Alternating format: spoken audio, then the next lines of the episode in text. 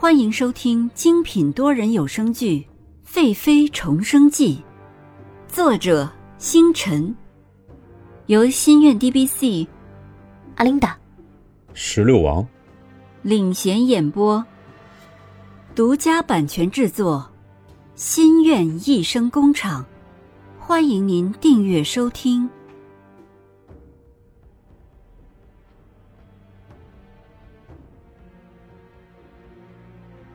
第三十集，翠萍和沁儿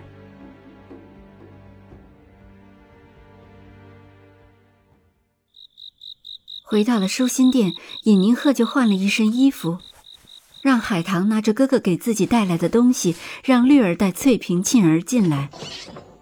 翠萍和沁儿正在为尹宁鹤准备明日早膳的东西，看见绿儿叫自己，心中愣了一下，不会让红儿说中了吧？贵妃娘娘真的要赶自己走了，只得跟绿儿进了尹宁鹤的寝殿。进去后请完安，就本分的低头等待尹宁鹤发话。尹宁鹤看着紧张的两个人，说道：“你俩抬起头来，让本宫瞧瞧。”两人听了这话后，慢慢的抬头看向尹宁鹤。尹宁鹤身穿乳白色宫装。淡雅处却多了几分出尘气质，宽大的裙服因躺在美人榻上就那样的摆着，优雅华贵。墨玉般的青丝，简单的挽个发髻，其余的就散在身侧。美眸顾盼间华彩流溢，因为休息没使用唇印，嘴角间荡漾着清淡浅笑。两人看着美貌的尹宁鹤羞红了脸。以前只知道尹贵妃貌美，顾忌着尊卑分明，从来不敢正眼打量。只是不知道竟是这样的，难怪会被封为贵妃。尹宁鹤这时也打量着两人，他看着沁儿，在哥哥的书信里知道沁儿其实是翠萍的亲妹妹。他听到了自己的话，微微颔首，脸上略带一丝羞涩。绯红的小脸蛋掩饰不住那年轻娇嫩的肌肤，一看就知道是进宫不久、年岁不大的宫女。沁儿的头发丝乌黑的发亮，她把双发往下扎，规矩的不能再规矩了。一双眼睛虽不能说是明亮动人，但清澈无比，十分具有亲和力，真有出淤泥而不染的气质。再看向翠萍，细看起来两人长得很像。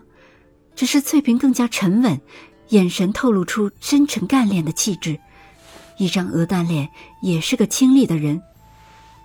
尹宁鹤知道两人也正打量着自己，疑问的口气说：“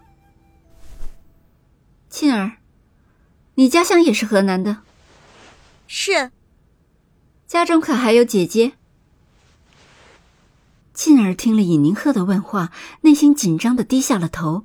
又偷偷的看了一眼翠萍，见翠萍低头，没有一丝动作，弱弱的说道：“小姐，您这是怎么了？”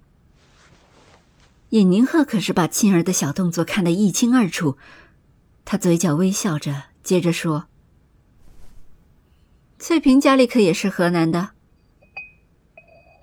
翠萍见尹宁鹤问自己，沉稳的说。回娘娘是，翠萍家也是河南的，你们又分配到一个宫中。翠萍长沁儿三岁。本宫又得知翠萍的家是河南涟水村的，一切真是好巧呀。翠萍听了这话，心下一惊。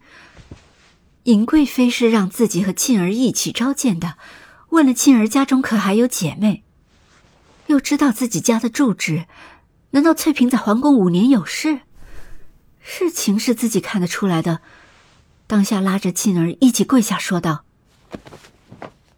奴婢没有想要欺瞒娘娘的意思，只是这宫中险恶，奴婢们也是不得已而为之呀。”尹宁鹤很赞的看了一眼翠萍，不愧为聪明的人，句句说出自己的不得已，于是轻声的说。在皇宫中想要活着省些麻烦，不至于一人受损，两人都牵连。翠萍，你很聪明，今天本宫找你们来，不是想让你们认罪，是想要告诉你们，你们俩是为了养活父母膝下的弟弟才进宫服侍的。不幸的是，你们的爹爹已经在三年前因染病没钱医治去世了。今年你们的娘也因为营养跟不上，也病倒了。说到这，尹宁鹤不说了。静儿因为年幼，听到自己的爹爹去世，娘亲病倒了，沉不住气，哭道：“怎么会这样？我走的时候，爹爹还好好的，现在娘怎么会病倒了呢？求求娘娘，救救奴婢的家人吧！”翠萍看着自己的妹妹跪倒在尹宁鹤的身边，磕头说道：“请求娘娘救救奴婢的母亲，奴婢和妹妹愿意此生永远追随娘娘，绝无二心，为娘娘尽心尽力。”尹宁鹤目中波光流转，好一个聪慧的女子，于是扶起二人说道：“你俩放心，我已经派人医治你们的娘，现在已经好转很多了。”你们的弟弟现在在我家当书童，只要你俩忠心于我，我保你俩和你俩的家人一生无忧。翠萍听见尹宁鹤不再以本宫自称，而是以我，心中更是踏实。进而用袖子擦了擦眼角，然后翠萍和沁儿对视一眼，齐声说道：“奴婢愿意誓死追随娘娘。”尹宁鹤转头。接过海棠手中的卖身契，说：“这是你们弟弟在我家的卖身契，我将它放于你们的手中保管。只要你们用心待我，我绝不会亏待你们的。”翠萍颤巍巍的接过自己弟弟的卖身契，看了一眼，她的眼角一串泪水流下，又和沁儿对尹宁鹤深深的三磕头，心中满是感激，再也说不出话来。尹宁鹤满意的说道：“从今以后，翠萍和绿儿便一起伺候我起居。静儿在御膳房待过，现在就负责我的饮食。从这几日的饮食中，我看得出来沁儿的用心。有你服侍我的饮食，我放心。”尹宁鹤摆摆手示意，两人可以退下了。